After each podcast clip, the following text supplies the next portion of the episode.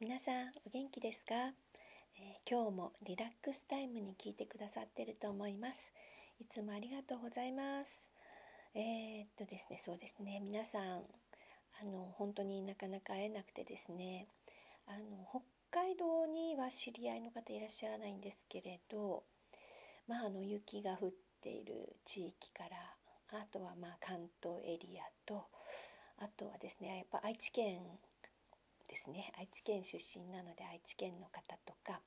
あのもしあれだったらどうかな。九州の方とか沖縄の方のお友達が 聞いてくださっているかもっていう感じなんですけれどもそのねあのエリアによって天気が結構違うと思うんですけれどもとりあえずはですねあの予想できそうなことは予想しながら対応してですね皆さんあったかくして春を待ち待っているっていう感じですかね。ねということで2月でですねもうあの久しく2月14日っていう日を気にせずに生きてきたんですけれどもあのいつもねお便りをいただいているお空さんからありがとうございます。あのお便りいただいたんですよ。ちょっとお読みします。マリさん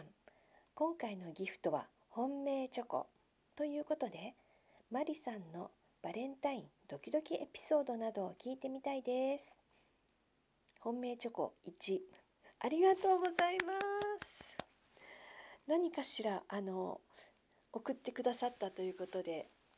あの相変わらず私これのうまく使い方がわからないんですけどきっとどこかにあるのだと思います。ごめんなさい。ちょっとあのどういうシステムかまたちょっとねあの様子見てるんですけど。あのバレンタインデーのねことことなもうバレンタインにチョコレートを渡すっていうのはやっぱ10代10代の頃のこ思い出したんですけどやっぱり10代ですかね。10代の時に、えー、渡したんですけど思い届かず。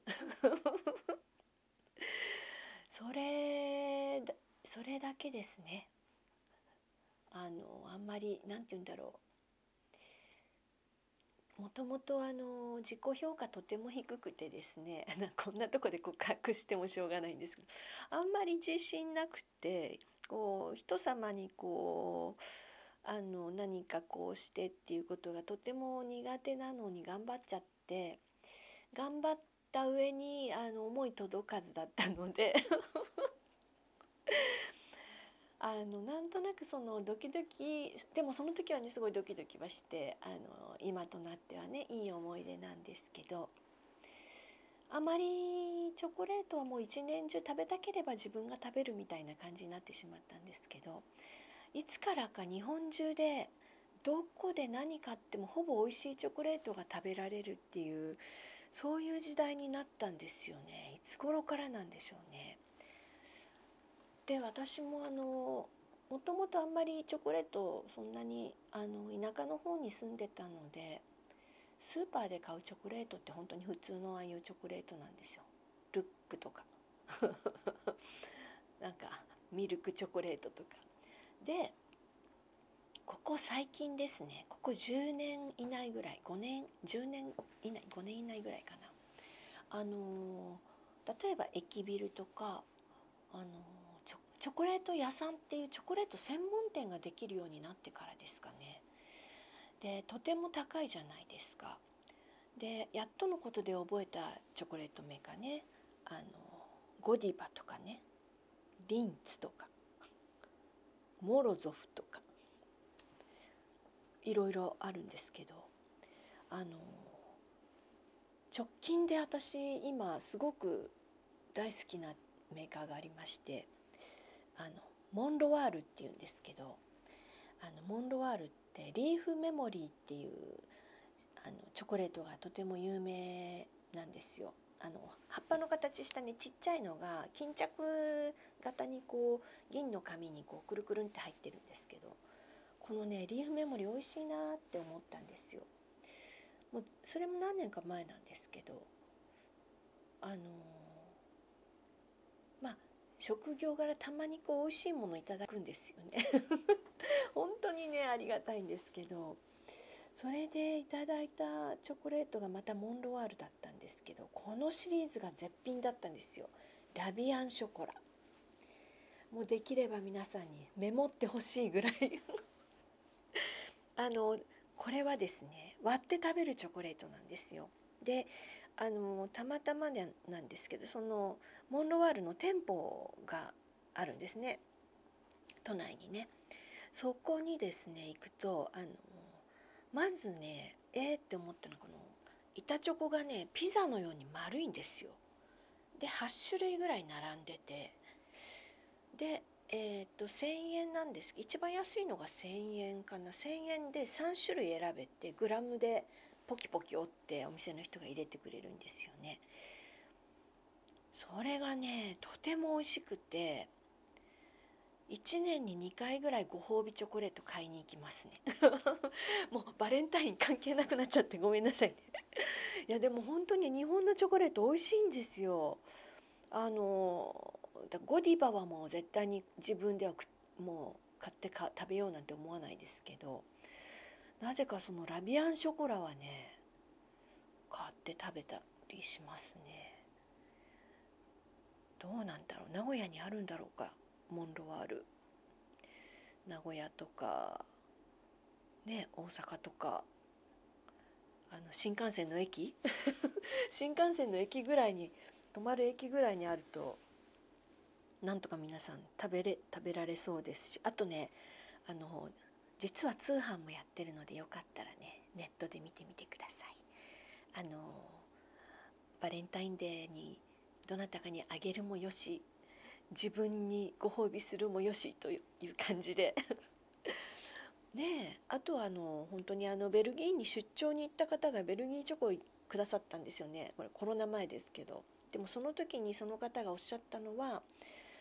でも日本のチョコの方が美味しいと思うっていう。えそうなんですか？みたいな。だからそれコロナ前だったからやっぱその頃からもしかして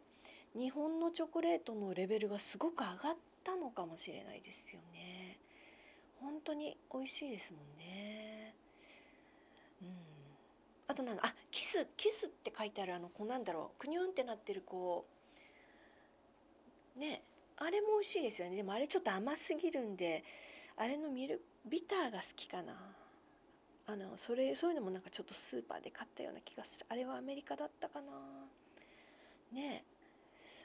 あのでも本当にあの自分がドキドキして渡したなっていうのは本当に10代の頃だったですね。それ以来ないですね。ね、きっとここのこれをこのお話聞きながら皆さんも思い出してるかとは思うんですけれども。ねいかがですか皆さん。もう自分が食べる方が多いですもんねねえでも世の中やっぱりこの風習はなくならないみたいなのでこの時期になるとねあのいろんなあのスペシャルなチョコレートが店頭に並ぶのでそれを見るだけでも今本当に見るだけでも素晴らしいなんか綺麗なチョコレートがいっぱいで楽しめますよね。お空さんいかがですか？こんな私しょうもないお話になってしまったの。すいません。お空さんはいかがでしたか？ねえあのどうでもいいですか？富山さんなんですけど 富山さんのねお誕生日がバレンタイン前後なんですよ。であのちょうどね突破ホールが毎年この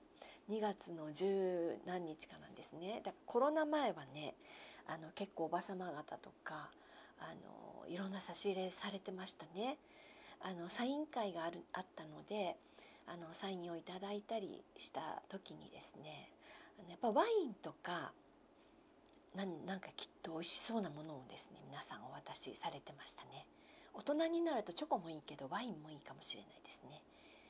うん。どうでもいい情報でしたか？ということで私今月富山さんのね突破ホールに行くんですけど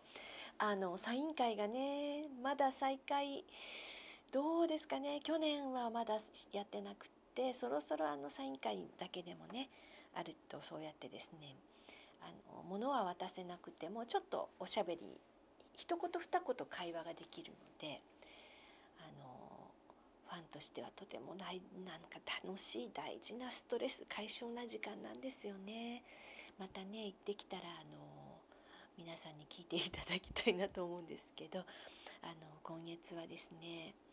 えー、反田さんまたあのミュミューザ川崎でねあるのでそれも行きたいと思っています。ね来月はまたねあのこれからかなっていうあのピアニストさんねあのまだメジャーではないピアニストさんの演奏会にね行ってくるんですけどあの皆さんもあのこんなの見見ましたとか行ってみましたみたいなのがあったらですね